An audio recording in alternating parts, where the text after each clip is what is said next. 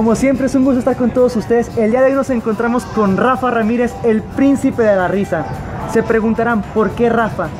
Aprender a reír es fundamental para llevar una vida equilibrada y satisfactoria. Así que el día de hoy Rafa nos contará sus anécdotas, experiencias y consejos para llevar una vida de éxito. Rafa, ¿cómo estás? Fernando, pues muy agradecido por esta invitación, muy contento y pues a la orden. Rafa, antes que nada quisiéramos agradecerte la oportunidad que nos estás dando de compartir un momento contigo, de aprender. La verdad que muchísimas gracias. No, al contrario, el agradecido soy yo y el, honrado soy yo porque para nosotros pues todo esto es, de alguna manera publicidad y darnos a conocer y el, el hecho de que alguien te vea y te diga, me interesa hacerte una entrevista, pues ya eso es muy halagador.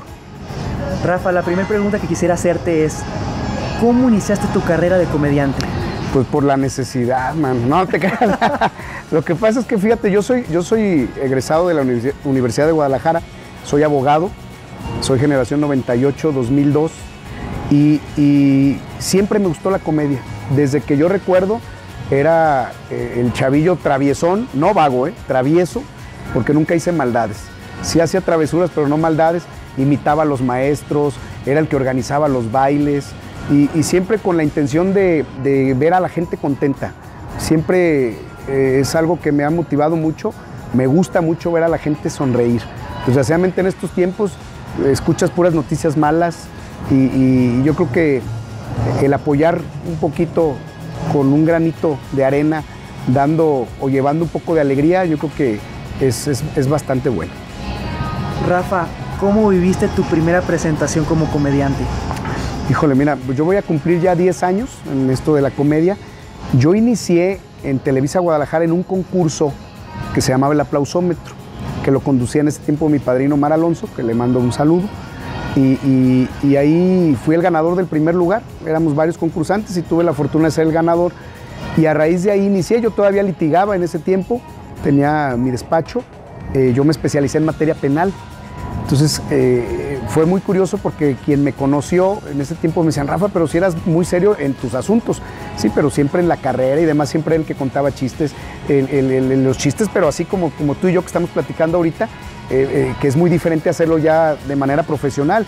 Entonces cuando salió este concurso amateur, me llamó mucho la atención y varios de mis amigos me, me dijeron, Rafa, pues anímate. Fui, te digo, concursé, gané y la primera presentación que tuve fue precisamente con mi padrino Omar Alonso, que él fue el que me, estuvo apoyando mucho tiempo y yo le abría sus shows. Y, siempre pues eh, te pones muy nervioso hasta la fecha. Quien te diga que no se pone nervioso, pues ya no, ya no debe de dedicarse a esto de, la artisteada, como decimos nosotros, o del humor, porque, porque ya, no, ya no fluyes, ya no vibras, entonces ya no sientes nada. y cada público es diferente. Entonces no sabes cómo te va a recibir el público, si te va a recibir bien, si te va a recibir de malas o, te van a buchear. Bendito Dios, nunca, nunca me ha pasado. Y, pues sí es difícil, es complicado, pero mi primer presentación solo fue en un casino aquí en Guadalajara. Si mal no recuerdo, fue el primer comediante que abrió, fue en un casino que está ahí por Avenida México. Y el primer, el padrino de ese lugar fue Memo Ríos, el que dice aplausos. Y el segundo que contrataron fue tu servidor. Me acuerdo que con trabajos hice una hora de show y ya quería, ya quería salirme porque yo antes me subía al escenario y lo que quería era terminar el chiste e irme y las tablas te, los da te la da el tiempo. Ya, ya sabes manejar el escenario después, voltear al público, alargar un chiste, improvisar, si alguien te, te grita algo, saberle contestar sin ofender. O sea, eh, son muchas cosas que yo creo que nunca dejas de aprender. El tiempo te va dando la experiencia y la, la madurez como artista y yo creo que a mí todavía me falta bastante por aprender y conocer, pero sí, sí, es, ¿cómo te, explico? Te vuelves un ente arriba del escenario. Rafael Ramírez está abajo del escenario, la persona, pero arriba el artista es, un ente, te transformas, es otra cosa muy, muy diferente. No lo puedes explicar, lo vives. Y el escenario es mágico. Rafa, nos acabas de comentar que antes de una presentación te pones nervioso. ¿Cómo le haces para manejar los nervios y, que no te traicionen, caray?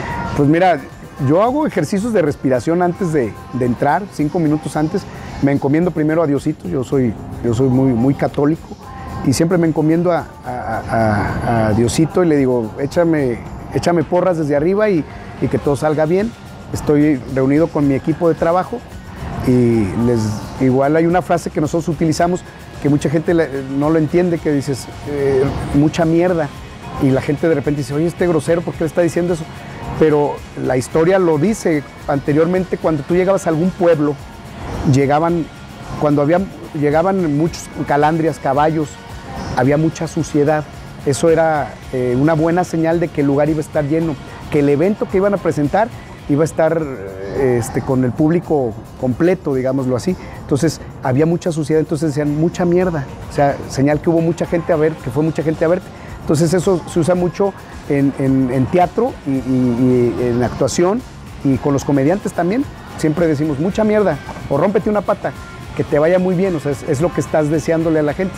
Entonces, este, siempre es lo que deseas, pero de repente no, te, repito, no sabes cómo te va a recibir el público. Hay público muy difícil, hay plazas en la República que de repente te cuesta más trabajo porque son muy regionalistas. Entonces tienes que hablar del taquero o del que vende fruta, o, o sea, dar nombres, porque si no la gente no entra en tu comedia. A mí me pasó algo muy curioso porque yo empecé en televisión y después hice centro nocturno y ferias y teatros.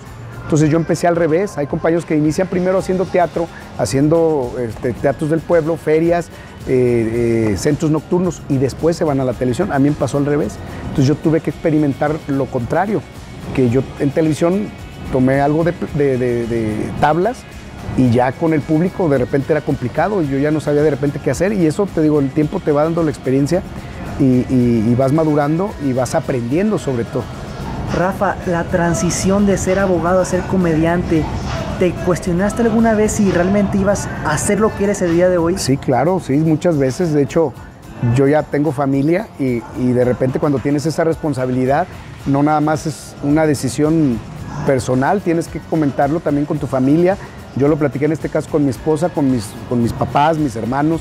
Les dije, oigan, pues esto es lo que toda la vida me ha gustado. Digo, a mí me apasiona mucho la carrera de, de derecho, pero esto me fascina. Entonces, eh, al platicarlo les dije, ¿me apoyan? Igual le dije a mi esposa, ¿me apoyas? Porque es dejar todo. Yo en ese tiempo eh, trabajaba en una dependencia pública y después tenía mi despacho y, pues es dejarlo todo. Y me apoyaron, me apoyaron y bendito Dios, aquí estamos. Digo, yo siempre he creído que los límites no existen, los límites te los pones tú mismo. Y desgraciadamente la gente cree en lo que dice la demás gente. No vas a poder, no vas a llegar, no tienes la capacidad, no tienes talento. ¿Quiénes son esas personas para limitarte y decirte que no puedes lograrlo? Los límites te los pones tú mismo. Y desgraciadamente mucha de esa gente, como te ve que tienes realmente la capacidad o como decimos nosotros, el ángel, pues les cuesta trabajo poder aceptarlo y dicen, mejor prefiero tenerlo ahí a que me afecte un buen amigo siempre te va a echar porras, te va a apoyar y te va a decir, tú puedes. Y sobre todo tú, primeramente te tienes que querer tú y decir, yo puedo hacerlo y lo puedo lograr. Y, no puedes comprobarlo hasta que no te arriesgas. Hay que arriesgar en la vida. Pero obvio, arriesgar con cierta medida. No puedes aventarte siempre, ah, voy a irme, no sé, a estudiar al extranjero, pero no sé qué voy a hacer después. No, o sea, tienes que tener tus metas bien trazadas a corto, mediano y largo plazo qué es lo que quiero después, hacia dónde quiero llegar. Y, yo creo que hasta la fecha lo he logrado. Con el apoyo de mis amigos, de mi familia, de mi empresa y que han confiado en mí y me han apoyado. Rafa, para ti, ¿qué es el éxito? El éxito. Yo creo que el éxito lo llegas a tener cuando estás eh, satisfecho contigo mismo en lo que tú querías hacer. En este caso, yo me considero una persona exitosa porque todo lo que he querido, bendito Dios, lo he logrado. Quería estar en televisión, estoy en televisión. Quería viajar, trabajar fuera de, la ciudad de, mi república. Lo hice, fui con don Francisco en tres ocasiones a Miami, al programa de Sábado Gigante. Hay una sección que se llamaba eh, la explosión de la risa y en una ocasión me tocó ir representando a México.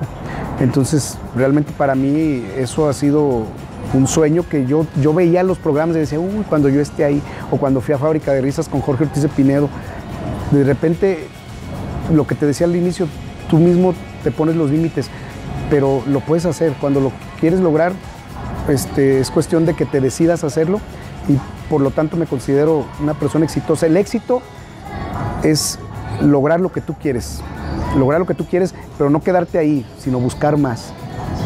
O sea, el, el ser exitoso es hacer lo que te gusta y hacerlo bien. Rafa, para llegar al éxito se requieren defender ciertos valores. Claro, siempre. ¿Qué valores son los que tú defiendes? Híjole, primeramente la familia, las buenas costumbres, la moral, el respeto. Yo creo que no puedes trabajar en esto de la comedia burlándote de las demás personas. Yo respeto mucho al público, yo creo que gracias a eso, bendito Dios, tenemos mucho trabajo y eso lo he aprendido de grandes, de grandes maestros de la comedia. No, digo nombres para no herir susceptibilidades, porque luego ¿por qué a mí no me nombraste? Y tú me dices maestro. Pero a mucha gente, no terminaría de nombrar a tanta gente que, que me ha dado buenos consejos y, y, eso me ha servido para, para poder definir lo que quiero y hacia dónde quiero llegar, pero, pero eh, no es fácil, o sea, no es fácil, de repente es complicado, pero lo que te decía al inicio, o sea, si tú tienes bien trazado lo que quieres, tu familia te apoya, tienes valores y respetas, nunca se te van a cerrar las puertas. Hay que ser humilde, hay que ser disciplinado, hay que ser agradecido, hay que, hay que buscar siempre el superarse, no quedarte ahí. En mi caso yo tengo que estar renovando chistes, no puedo estancarme porque si no la gente dice, pues es que ya es el mismo show o me presentó lo mismo de hace un año y, o es muy grosero. Entonces, el, utilizar a mi criterio y respeto a los compañeros que lo hacen y hay quienes lo, hacen muy bien y les queda porque el perfil se los permite el ser fuertes. Yo manejo la picardía, el doble sentido y hay palabras que sí se permite que las digas, pero sin ofender y jamás me prestaría yo a, abusar de alguna persona que está pagando un boleto para ir a verte, a que lo hagas reír, para que lo ofendas. Entonces, eso no va conmigo. Yo respeto mucho al público. Para mí el público es sagrado. El público siempre tiene la razón y al público no lo puedes engañar. El público decide quién quiere que esté, dónde y cuándo. Entonces, yo creo que si tienes eh, tus valores bien cimentados, no, nunca, nunca vas a tener problemas de ningún tipo. Ahora, Rafa, hay muchas personas que nos dicen que la vida siempre es color de rosa, que nunca va a pasar nada malo. Ojalá. Rafa, ¿cuál ha sido una de tus, de tus peores descalabros o mayores insatisfacciones y cómo las has superado? Bueno, me ha pasado que he confiado en mucha gente. Yo soy de las personas que te entrego mi amistad y te la entrego de manera incondicional, pero no me falles. No me falles porque me retiro simplemente, pero sí me, he dado dos, tres este, descalabraditas con gente que de repente yo creí que eran mis amigos y que sus hechos dicen otra cosa, ¿no? Yo me he alejado mucho de la gente nociva. De repente hay quien me dice, es que Rafa ya se le subió, no, simplemente soy más selectivo. Prefiero estar con mi familia e irme, irme de farra. Sí me gusta tomar, lo acepto, de hecho en el, el programa yo juego mucho con eso, pero en la, tele yo soy un personaje, eso es lo que, lo que la gente debe entender. El personaje, esa es su función, hacer reír, juego con situaciones de todo tipo y sobre todo de, situaciones que se viven realmente. Por eso es que la gente se ríe, porque hablas de algo que le pasó o conoces tú a alguien que le pasó lo mismo y eso es lo que provoca la risa. Entonces yo, eh, he sido más selectivo en, en, las personas y sí, sí, me, han defraudado mucha gente que te dice que te va a ayudar y resulta que, que, abusaron de ti en lugar de, de ayudarte o nada más te utilizaron quien te dice ser amigo y resulta que si hubieras hecho lo que él te decía, al contrario, te ibas a perjudicar. Entonces la vida te va dando esa experiencia y, y yo creo que yo soy una persona que soy muy, muy, muy sensible en el sentido de que percibo mucho a las personas, la vibra de la gente. Entonces yo la gente así nociva, agresivona, yo me retiro. Yo busco más bien la gente que me ayude a crecer, la gente que me dé un buen consejo, la gente que me ayude a ser mejor persona, a ser mejor artista. Y eso me, ha servido el, tener esos tropiezos, que yo más que tropiezos le diría experiencias. Son experiencias que te da la vida para poder llegar a la perfección, que eso la, logras ya que estás en otro plano, pero, pero buscar el, perfeccionarte en, cuanto a tu trabajo. como persona, ser un profesional y, y, te sirve toda esa experiencia en la vida. Más que fracasos o tropiezos, son experiencias que te ayudan a ser más fuerte y a madurar y poder lograr lo que tú quieres. Rafa, es fundamental que cuando nosotros queremos aspirar a, a, a, cierto grado de éxito, tratamos de emular o no copiar, pero sí tomar como base a alguien que, ah, claro. que, que nos motive. ¿Quiénes Claro. han sido tus mentores o como a quién tomaste como modelo a seguir? Teo González, hasta la fecha. Teo González es una persona, eh, es una persona que tiene un ángel enorme, te sabe dar consejos, te ayuda y te ayuda de manera incondicional porque el señor ya está en las grandes ligas, él no tiene necesidad de nada. Y vaya que le costó trabajo llegar. Entonces, tú ves, tienes un abanico de personalidades, ¿no? Y tú en un inicio, pues, pues, dices, híjole, yo quisiera ser como todos, pero ya que vas conociendo a cada uno y que cada uno decidió escoger ese rumbo, pero si tú ves una persona que se fue derechito y llegó y logró y tiene a su familia y está con éxito y de repente ves gente que se fue por el lado de los vicios, que tiene tres, cuatro familias, que ha fracasado, no es crítica, o sea, claro, porque luego de repente, ah, es que Rafa criticó, y por lo mismo no digo nombres, pero yo creo que todos buscamos ser mejores y yo creo que un buen ejemplo es el señor Teo González que yo lo, considero mi máster, yo lo considero mi padre artístico, que aparte de que necesito algo y al momento que le llamo ahí está, me recomienda, es una persona que si tú le llamas y tiene alguna fecha ocupada, te recomienda, obvio, te recomienda porque sabe que tu trabajo no lo va a hacer quedar mal tampoco a él, pero yo a él le debo muchísimo, muchísimo, o a mi padrino Omar Alonso, que fue la primera persona que me abrió las puertas, me ayudó Televisa, que, me, que me, hasta la fecha me ha dado la oportunidad la empresa de, de que si yo tengo alguna propuesta, me la avalan, me apoyan.